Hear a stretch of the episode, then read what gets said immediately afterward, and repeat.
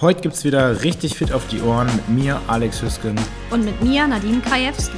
Das ist dein Podcast über Fitness, gesunde Ernährung, ein starkes Mindset und alle Themen, die euch dabei helfen, die beste Version eurer selbst zu werden.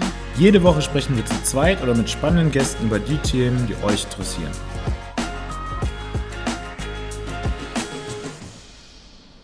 Hallo zusammen, wir sind wieder vereint. Nach, Yes. nach drei Folgen getrennt sind wir wieder vereint zur 16. Episode. Nee, 18. 18. Episode. 18. Ja, so lange wir schon am Start. Ja, von Fit auf die Ohren. Für euch wieder neu und heute mit dem lang ersehnten äh, Thema Fast. Fasten. Das, Oder um genau zu sein, intermittierendes Fasten. genau, und das hatten wir ja schon die ganze Zeit immer mal angeteasert und dann hatten wir so ein bisschen Pause und Krankheit dazwischen. Jetzt sind wir Kurzes wieder da. Update, das Knie muss noch nicht operiert werden. Wir gucken mal. Nadine ist gut erholt aus dem Urlaub gekommen. Genau. Also sind wir eigentlich bestens vorbereitet. Ähm, was ich kurz nochmal erwähnt ha haben wollte, ich habe immer mal wieder Nachrichten bekommen, dass sich Leute ähm, oder Zuhörer und Zuhörerinnen den Podcast angehört haben und dann auch direkt angefangen haben, alle alten Episoden zu hören, was uns natürlich riesig freut. Und inzwischen gibt es ja auch schon relativ viel Hörmaterial.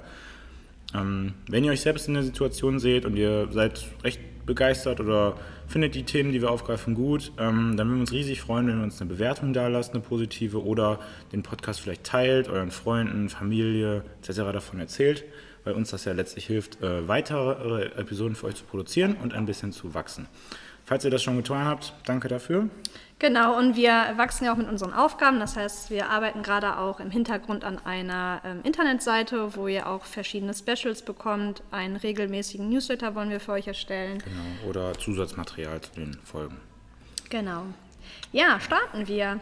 Also wir hatten ja mal das Thema äh, intermittierendes Fasten halt aufgegriffen, weil unter anderem ich das mal selber ausprobiert habe und weil das ja jetzt gerade auch in aller Munde ist. Was ist überhaupt äh, das Thema Fasten? Also ich denke, das kennt momentan halt auch jeder. Das ist wie gesagt gerade sehr, sehr verbreitet. Aber die meisten Leute kennen wahrscheinlich eher nur dieses 16 zu 8. Genau, Jetzt wollen wir erstmal damit anfangen, was es denn eigentlich alles für Arten gibt. Genau, also grundsätzlich bedeutet ja Intermin- Intermittent Fasting oder intermittierendes Fasten unterbrochenes Fasten. Und das kennen wir eigentlich auch schon so von ganz früher, weil die Menschen haben früher in der Regel auch mal gefastet oder hatten früher nicht so viel Nahrung äh, zur Verfügung. Daher kommt eigentlich der Begriff Genau, Fasten oder also- auch aus der Religion. Ja. Also so ganz, ganz, ganz früher hat man es mehr oder weniger unfreiwillig gemacht. Ja. Und dann, als die Kultivierung von ja, Getreide etc. angefangen hat oder man sich Tiere gehalten hat, dann war es mehr so ein freiwilliges Fasten halt auf religiöser Basis, genau. Genau, und es gibt halt, wie der Alex gerade gesagt hat, verschiedene Arten vom Fasten. Also die meisten kennen, wie gesagt, wahrscheinlich diese 16-8-Formel, die momentan sehr publik ist. Das bedeutet, dass man 16 Stunden in der Regel nichts essen sollte. Trinken ja, aber essen nicht. Und ähm, acht Stunden darf man dann halt Nahrung zu sich nehmen. Das ist so das meistverbreiteste. Es gibt aber auch unter anderem ein periodisches Fasten. Ähm, das beispielsweise könnte man halt einmal im Jahr machen oder einmal im Monat wäre jetzt wahrscheinlich ein bisschen zu viel.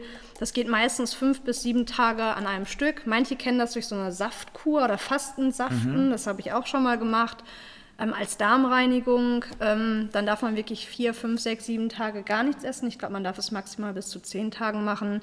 Sollte man aber auch mit dem Arzt vorher abklären. Genau, ich habe das mal gemacht und ähm, meine Erfahrung war, die ersten drei Tage waren sehr schwierig, sehr anstrengend, aber danach fühlt man sich tatsächlich sehr, sehr fit und sehr, sehr Ja. wohl. Also Protein zum Beispiel ist ja auch ein sehr, sehr wichtiger Makronährstoff, sei es jetzt fürs Muskelwachstum oder fürs Fettverlieren. Ähm, aber da, gerade da können sich auch so, ich nenne jetzt mal Abfallstoffe bilden. Und diese Fastenzeit, die etwas länger als zum Beispiel 16 Stunden ausfällt, hilft euch dabei extrem, den Körper wirklich mal zu entschlacken. Also viel, viel besser als jetzt jede Detox- Kur, Detox-Tees, äh, Power-Smoothie, was auch immer. Ähm, der Körper ist ja eigentlich sein, ja, sein bester Helfer.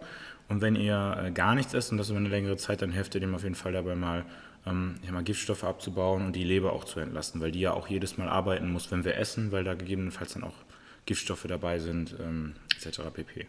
Ja, wer sich dafür interessiert, auf jeden Fall, da gibt es ja auch verschiedene Literatur drüber, sonst nochmal eine Nachricht schreiben.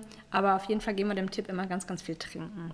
Dann gibt es einmal die 5 zu 2 Diät oder das 5 zu 2 Fasten. Das bedeutet, dass man an fünf Tagen ganz normal isst und an zwei Tagen fastet man. Das kann man sich in der Regel auch aussuchen, wie man möchte. Beispielsweise isst man von Montags bis Freitags und fastet am Samstag, Sonntag, was für mich nie in Frage kommen würde. Oder man sagt, man ähm, fastet beispielsweise montags und dann isst man wieder Dienstags, Mittwochs und Donnerstags fasten. Wobei ich mir da vorstelle, ich habe es selber noch nicht gemacht, dass das sehr, sehr schwer ist, da in den Rhythmus zu kommen. Ich glaube auch. Weil wenn du äh, jeden Tag jetzt intermittierendes Fasten betreibst, dann gewöhnst du dich ganz gut daran, zum Ja. Beispiel erst mittags zu essen. Aber wenn du drei Tage normal isst und dann plötzlich einfach gar nichts mehr isst, dann ist dein Körper ja auch nicht darauf eingestellt. Der muss ja auch erstmal Ketonkörper bilden, ähm, die dir dabei helfen, über den Tag zu kommen, ohne super viel ja, Hunger zu haben. Also ich kann es mir auch nicht vorstellen, aber vielleicht habt ihr ja auch sowas schon mal probiert, dann gebt uns auch da mal einen äh, Hinweis oder einen Vorschlag, wie ihr es gemacht habt. Dann gibt es das ganz normal al- alternatierende Fasten, also sprich ähm, jeder zweite Tag ist ein Fastentag. Ähnlich eigentlich wie bei der 5 zu 2 Diät, nur dass man wie gesagt einen Tag isst, einen Tag nicht isst. Ja, Stelle ich soll mehr, mir auch. mehr oder weniger dann drei Tage die Woche fasten oder ja, vier. stelle ich mir aber auch genauso schwierig Ja. vor. Was da halt gemacht wird oder erlaubt ist, dass ihr maximal oder dass man maximal 5000, Ka- äh, 500 Kalorien essen darf, nicht 5000. Ja. Und das dann meistens mittags tut. Ähm, aber letzten Endes kann man das ja machen, wie man möchte. Das ist jetzt nur so als Beispiel genannt, weil das auch eben in Studien so untersucht wurde. Aber da kommen wir dann gleich nochmal drauf zu sprechen. Ja, und das, was wie gesagt momentan sehr üblich oder sehr gängig ist, ist halt das Time-Restricted Feeding, also sprich zeitlich begrenztes Fasten. Das heißt, wie wir es gerade erwähnt haben, 16,8 oder 20,4. 20,4 ist aber schon sehr hart. Genau, das also das heißt, Renegade-Diät. das heißt, man isst dann halt wirklich nur, oder der größte Teil des Tages wird gefastet oder auch der Nacht und der geringere Teil wird dann halt gegessen. Genau. Oder der Zeitfaktor.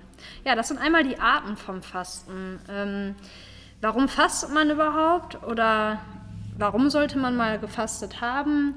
Grundsätzlich gibt es da verschiedene Studien drüber, da gehen wir gleich auch nochmal drauf ein. Aber unter anderem ähm, wurde auch untersucht oder wird untersucht, dass ähm, beispielsweise halt Diabetes damit halt ähm, positiv entgegengewirkt wirkt werden könnte. Herz-Kreislauf-Erkrankungen könnten dadurch dementsprechend verringert werden Genau, und weil- grundsätzlich die Genau, Gewichtsreduktion. weil ist dann- diese Herz-Kreislauf-Diabetes-Problematik ja auch fast immer einhergeht mit Übergewicht. Genau, aber ab jetzt, wir möchten das ganze Thema Fasten heute auch so ein bisschen kritischer eigentlich genau, betrachten. genau. Das ist so unser Tenor. Ne? Weißt du, warum ähm, zum Beispiel Ramadan gefastet wird? Das ist ja, glaube ich, also das muss Es ja ist ja religiös, religiös, ne? Aber ich, also sorry, da bin ich jetzt Okay, an alle meine muslimischen Freunde, da bin ich nicht so im Thema. Gut, ähm, das gibt's ja, also beim Christentum gibt es das ja auch. Mm, Ich, äh, ich denke, dass, dass es eine relativ gesunde Praxis ist. Ähm, wobei jetzt also den ganzen Tag auch nichts zu trinken, man, beim Ramadan isst und trinkt man ja von Sonnenauf bis Sonnenuntergang gar nichts.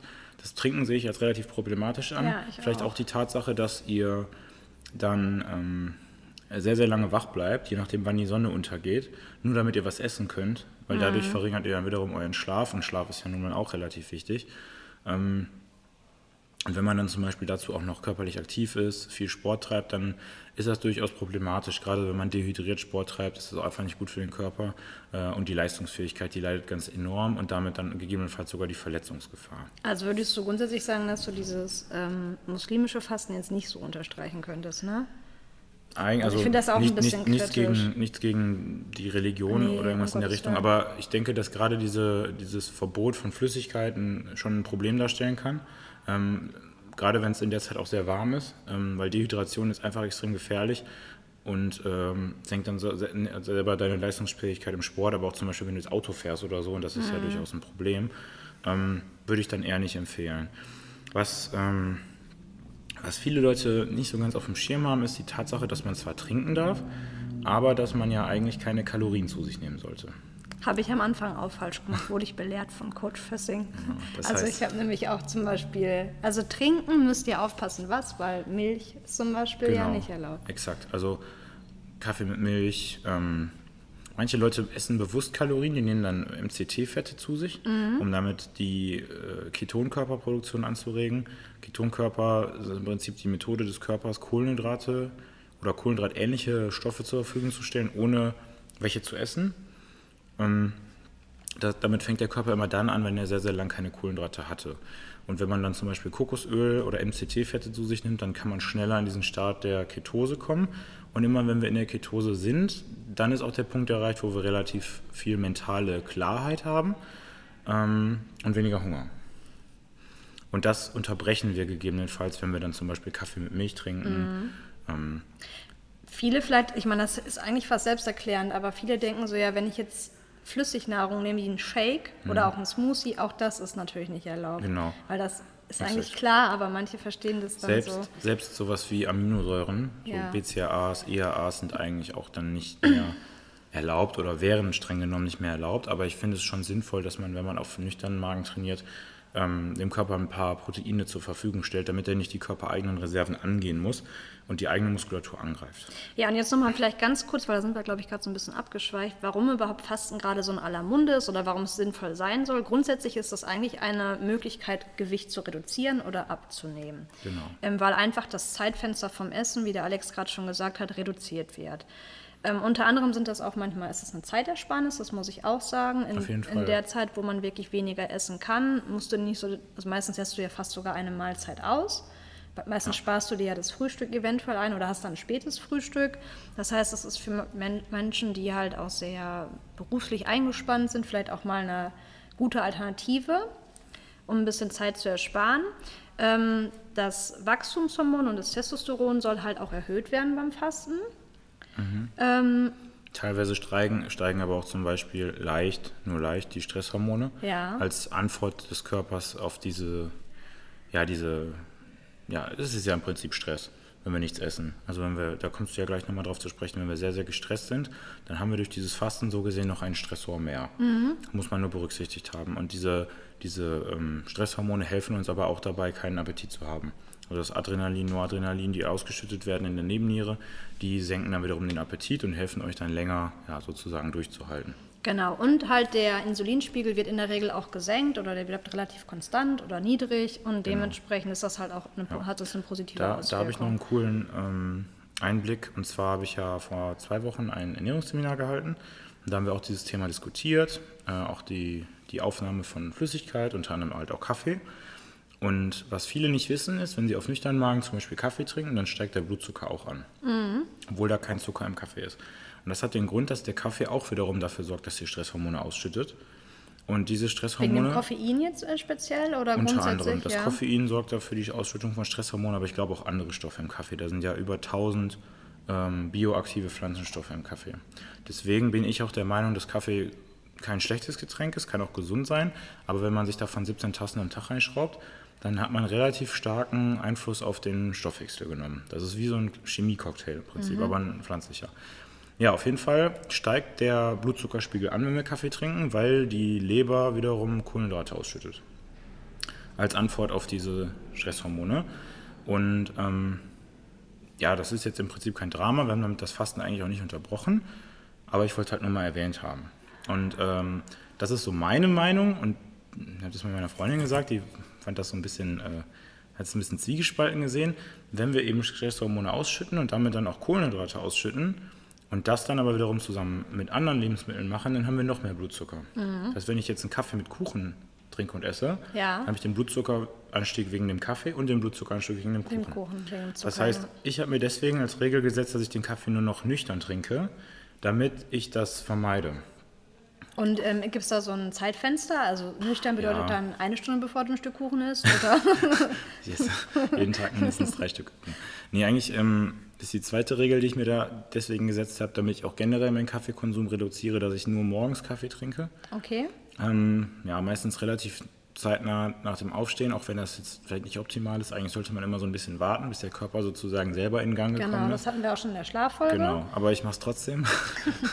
Ich glaube, fast alle machen Ja, das. ich mache es trotzdem und dann warte ich so zwei bis drei Stunden, manchmal sogar vier. Also je nachdem, wann ich aufstehe. Ich esse dann meistens erst um zehn oder elf.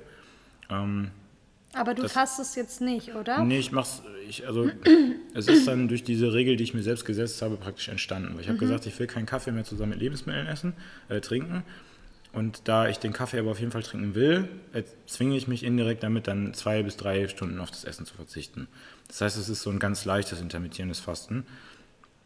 Ähm, und hilft mir dabei dann praktisch ein, zwei, drei Stunden des Tages zu überbrücken, in denen ich noch nicht was gegessen habe. Was ja letztlich einer der großen Vorteile vom Fasten ist, ne? dass wir einfach gegen Ende des Tages nicht mehr so viel essen können oder wollen, weil wir und äh, wenn wir am Morgen aber schon was eingespart haben oder nicht gegessen haben, haben wir letzten Endes Kalorien gespart.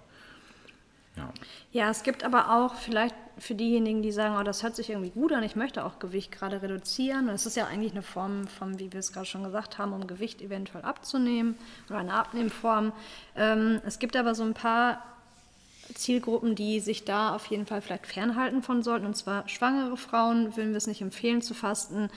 Grundsätzlich untergewichtige Menschen oder Menschen, die Essstörungen hatten oder haben, Genau. weil das immer so ein Triggerpoint dann auch sein Ja, könnte. Das kann ja im Gegenzug auch zu ja, Binge-Eating führen. Ja. Also zu äh, extrem viel Essen oder Heißhungerattacken, wenn wir erst uns verbieten zu essen und dann uns dafür dann irgendwie exorbitante Mengen an was auch immer rein, reinschrauben. Ähm, Ältere Menschen müssen sowieso halt aufpassen, also Mhm. die würden wir halt auch nicht empfehlen, eine Fastenkur zu machen oder grundsätzlich zu fasten. Und diabeteserkrankte Menschen müssen auch wegen dem Insulinspiegel das auf jeden Fall mit ihrem Arzt abklären. Wobei man halt auch sagen muss, dass man F- Diabetes Typ 2 fast schon heilen kann, wenn man abnimmt. Ja. Zumindest wenn das induziert ist durch Übergewicht.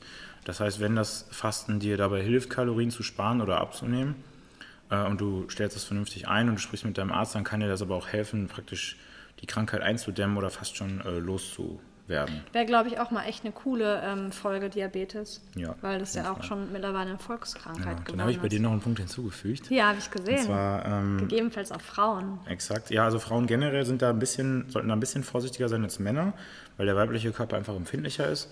Der reagiert sehr viel sensibler darauf, wenn wir hohem Stress ausgesetzt sind, mit dem Verlust der Periode zum Beispiel, ähm, oder Schlafproblemen oder Problemen mit der Schilddrüse.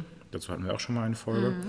Und wenn du dann auch noch äh, viel, viel Sport treibst und gleichzeitig deine Kalorien extrem reduzierst oder sogar fastest, dann setzt du dich oder deinem Körper dann noch mehr Gefahr aus. Ja, der Körper denkt dann einfach, okay, na, ich, ich habe nicht genug Energie zur Verfügung, ich stehe unter Stress.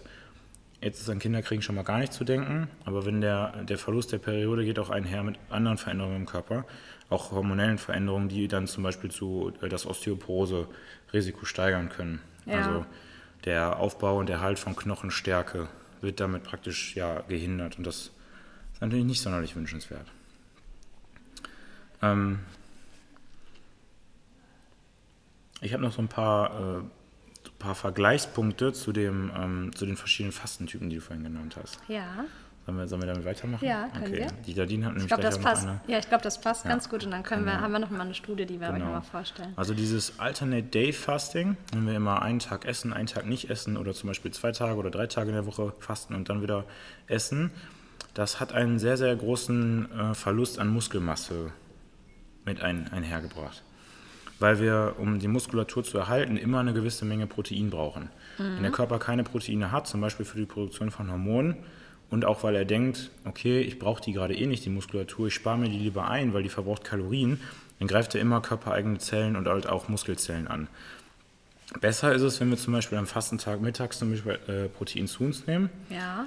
Aber wenn wir wirklich 24 Stunden oder länger am Stück fasten, dann müssen wir uns darauf einstellen, dass wir, ähm, ja, dass wir Muskulatur verlieren.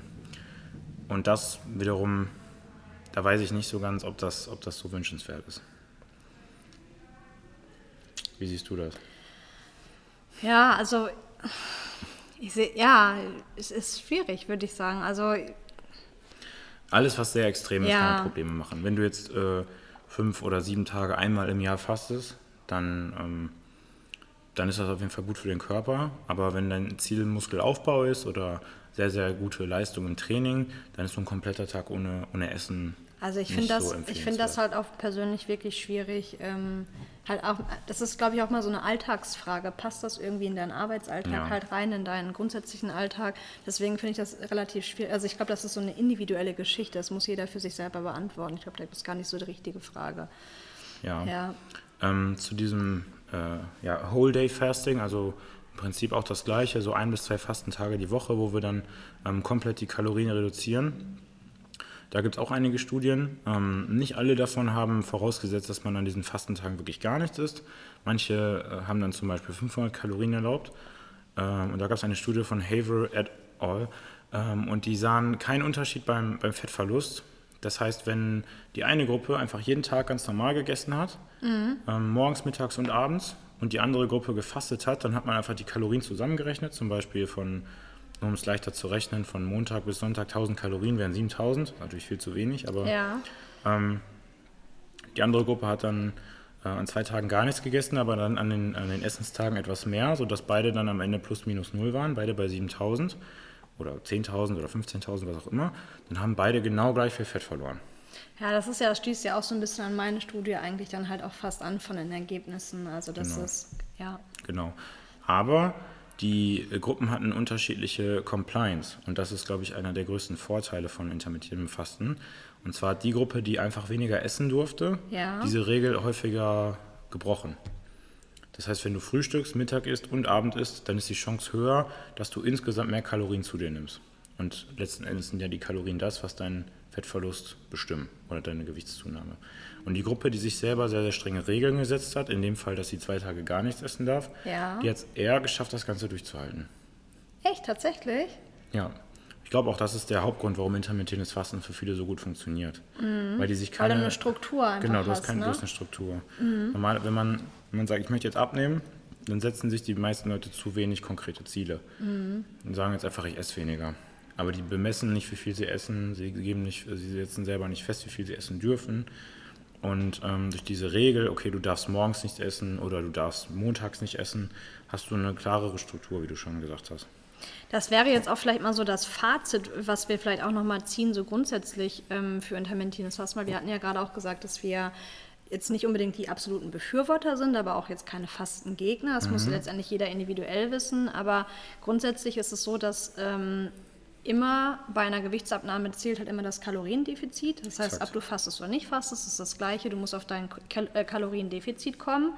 Und intermittierendes Fasten ist bei gesunden und normalgewichtigen oder übergewichtigen, adipösen Erwachsenen halt auch nicht schädlich. Also man kann das ruhig du- durchführen, auch bei Leuten, die halt wirklich übergewichtig sind. Gerade vielleicht für die ist es dann einfacher zu sagen, ich darf kein Frühstück essen, Genau. ähm, damit sie da nicht irgendwie, ich sag mal, in so einen Essensmodus kommen und dann irgendwie nicht mehr aufhören können oder, oder wollen. durch die Struktur, Struktur, die du gerade auch angesprochen hast, und das ging tatsächlich auch mir so, das wäre jetzt so meine Erkenntnis auch von dem Fasten, was ich bisher gemacht habe. Also ich faste ja auch immer noch, aber mir hat das tatsächlich auch eine Struktur gegeben und durch Hilfe von, von Apps oder von einem Ernährungstagebuch kann man sich dann auch vielleicht besser kontrollieren.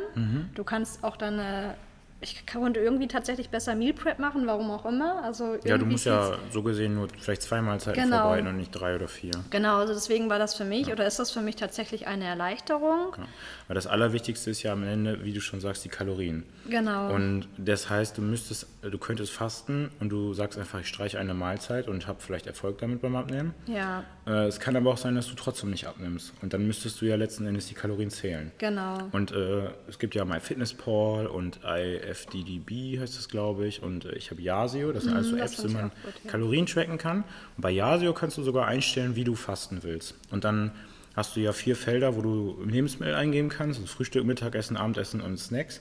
Und wenn du Fasten einstellst, dann blockiert er das Frühstück und, das, und die Snacks.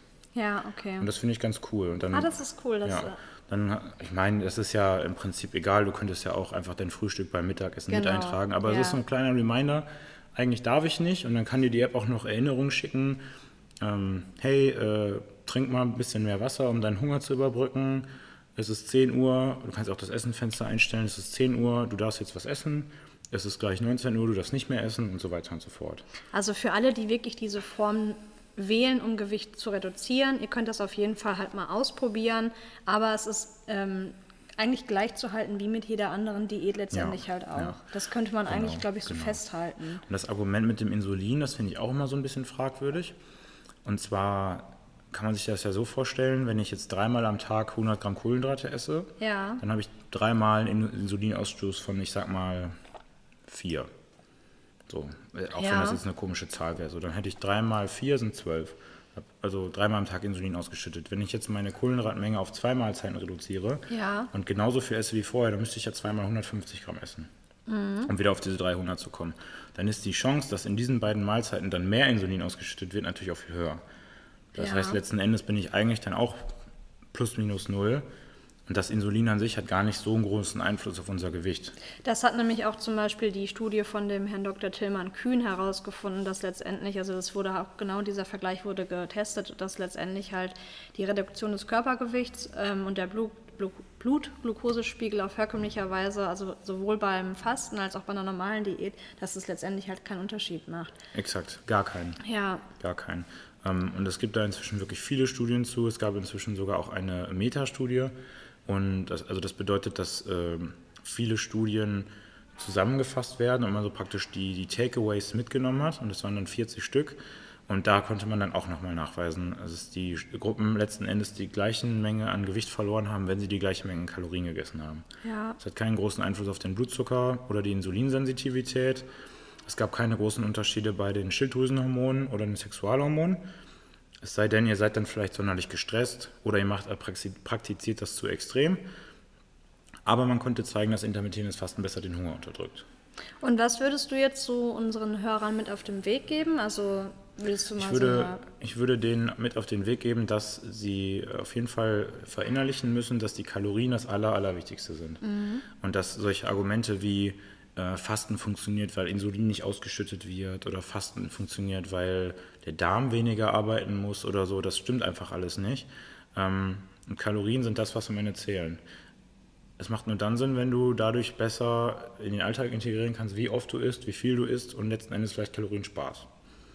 Und jeder, der halt nicht zur, ich sag mal, Risikogruppe gehört oder zu den Gruppen, die wir gerade vorab genannt haben, kann das auf jeden Fall mal für sich Exakt. selber ausprobieren. Exakt. Was ich, ähm, aber das muss jetzt nicht unbedingt mit Fasten zu tun haben, gerade von Frauen oft gehört habe, äh, wenn ich mit denen Personal Training hatte oder mit denen über ihr Training gesprochen habe, dass sie dann zum Beispiel, weil sie abnehmen wollen, meistens abends trainieren gehen, weil sie ja auch abends äh, ja, Feierabend haben und in die CrossFit-Box fahren können oder ins Fitnessstudio und dann nach dem Training nichts mehr essen. Weil sie meinen, ich darf abends nicht essen, das macht mich dick. Und ähm, das ist meiner Meinung nach so mit der größte Fehler, den du eigentlich machen kannst. Und genau das war nämlich für mich so das Argument, wo ich gesagt habe, ich finde das voll geil mit dem Fasten, weil ich am, in der Regel auch meistens dann noch abends oder nachmittags trainieren gehe. Und für mich ist es sehr wichtig, dass wir essen nach dem Training. Das solltet ihr auf jeden Fall auch immer tun. Also geht nicht hungrig nach dem Training Und ins zwar Bett. äh, Kohlenhydrate. Genau, Kohlenhydrate und aber auch Protein. Klar. Und ich fand das halt immer mega gut, weil dann konntest du dir abends noch mein Lieblingsgericht Kartoffeln mit Ei machen. Sehr gut. und ähm, ja, also das hat mir so, da hatte ich einfach diesen Puffer halt noch, weil mir das Ja, Frühstück genau. dann halt letztendlich ja gefehlt hat, ne? Das Ja. macht's aus. Und ich meine, du kannst ja auch ein sehr, sehr kalorienarmes Frühstück essen, Ja. um dir die Kalorien aufzusparen, aber die Chance ist halt hoch, dass du dann nach dem Frühstück vielleicht mehr Hunger hast als Genau. vorher. Und das war bei mir nämlich auch der Fall. Also meistens habe ich sonst so gegen 8, 9 Uhr gefrühstückt und dann hatte ich eigentlich um 11 Uhr wieder Hunger. Ja. Und das heißt, ich hatte in der Regel fast teilweise fünf oder sechs Mahlzeiten. Genau. Ähm, ich habe noch einen guten Tipp. Mm, Der Christian, der gerade hier vor uns sitzt und äh, Videos macht, hallo, der fastet ja auch regelmäßig. Wann fängst du an zu essen? Zwischen 13 und 15 Uhr. Genau, zwischen 13 und 15 Uhr fängt er an zu essen. Und wie bei allen Dingen im Leben sollte man nicht zu ambitioniert oder zu hektisch, zu viel wollen an eine Sache rangehen. Wenn man sagt, okay, das Fasten klingt interessant, ich setze das jetzt um, ich esse jetzt erst ab 15 Uhr mittags. Ich glaube nicht, dass das funktioniert. Das hat bei mir auch nicht geklappt. Das ist voll der gute Tipp, den du nämlich gerade mitgibst. Ja. Also tastet euch da langsam Exakt. ran. Du kannst auch einfach dein Frühstück von 8 auf 9 Uhr verlegen. Genau. Dann kannst du es irgendwann auf 10 Uhr verlegen Ja. und irgendwann ist es dann vielleicht bei 12 Uhr und dann hast du kein Frühstück mehr, sondern Mittagessen. Genau, Aber von jetzt auf gleich, das ist hart. das ist auf jeden Fall hart. Genau, du musst halt den Körper auch dran gewöhnen. Der wird äh, besser in der Lage sein, eben besagte Ketonkörper zu produzieren, die dir dann helfen, keinen Hunger zu haben und dich trotzdem konzentrieren zu können. Ähm, und das ist auch letztendlich eigentlich, der, letztendlich eigentlich der Mechanismus, warum das überhaupt funktioniert. Ab wann werden diese Ketonkörper gebildet? Ähm, Im Also- Prinzip, wenn keine Kohlenhydrate mehr Speicher. so rumschwirren. Ja. Ähm, die Speicher müssen aber tatsächlich nicht komplett leer sein. Ich habe hier noch so ein Buch neben mir liegen von äh, Ben Greenfield. Das ist auch der nette Herr, der so ein ähm, Blutzuckermessgerät in seinem Trizeps hat, obwohl der kein Diabetiker ist. Und der dann halt festgestellt hat, wenn er morgens Kaffee trinkt, dann steigt sein Blutzucker an. Und ähm, er fastet in der Regel auch, trinkt dann morgens den Kaffee, vielleicht mittags irgendwas und dann abends ist so seine Mahlzeit mit den meisten Kohlenhydraten, was ich aber auch sehr verfechte, weil man dann besser schlafen kann. Ähm, und er sagt, in der Regel hat er eigentlich morgens schon wieder Ketonkörper im Blut. Der hat manchmal sogar nach, der, äh, nach dieser Mahlzeit direkt wieder welche im Blut. Das ist so ein bisschen eine Frage äh, oder abhängig davon, wie gut der Körper mit Blutzucker umgehen kann oder mit den Kohlenhydraten umgehen kann. Weil was er auch gemacht, und das ist auch für alle anderen, die das hören, sehr, sehr wichtig, er trainiert in der Regel nachmittags oder abends und isst danach seine Mahlzeit mit den meisten Kohlenhydraten. Und das bedeutet, dass der Körper viel besser mit diesen Kohlenhydraten umgehen kann, auch weniger Insulin ausschüttet und deswegen schneller wieder in diese Ketose zurückkommt. Und dann hat er in der Nacht schon Ketonkörper gebildet, am nächsten Morgen auch und wacht dann mit weniger Hunger auf. Also im Prinzip trainiert man sich durch dieses Fasten gegebenenfalls einen gesünderen Stoffwechsel an. Was auch meiner Meinung nach ein großer Vorteil davon ist, ist, dass wir viel flexibler sind. Wenn wir uns antrainieren, auch mal nicht zu essen, dann sind wir auch in der Lage, konzentriert zu sein oder zu arbeiten, wenn wir mal irgendwie, gerade weiß ich nicht, keine Zeit hatten. Da, und das geht ja wieder eigentlich auf den Ursprung der Menschheit zurück. Ne? Dieses von früher gab es dann halt erstmal, ne, es gab ja gar nicht, nicht irgendwie um 10 Uhr das gesunde Frühstück, sondern die mussten vielleicht erstmal acht Stunden jagen gehen, bis sie dann irgendwas auf dem Teller hatten. Genau.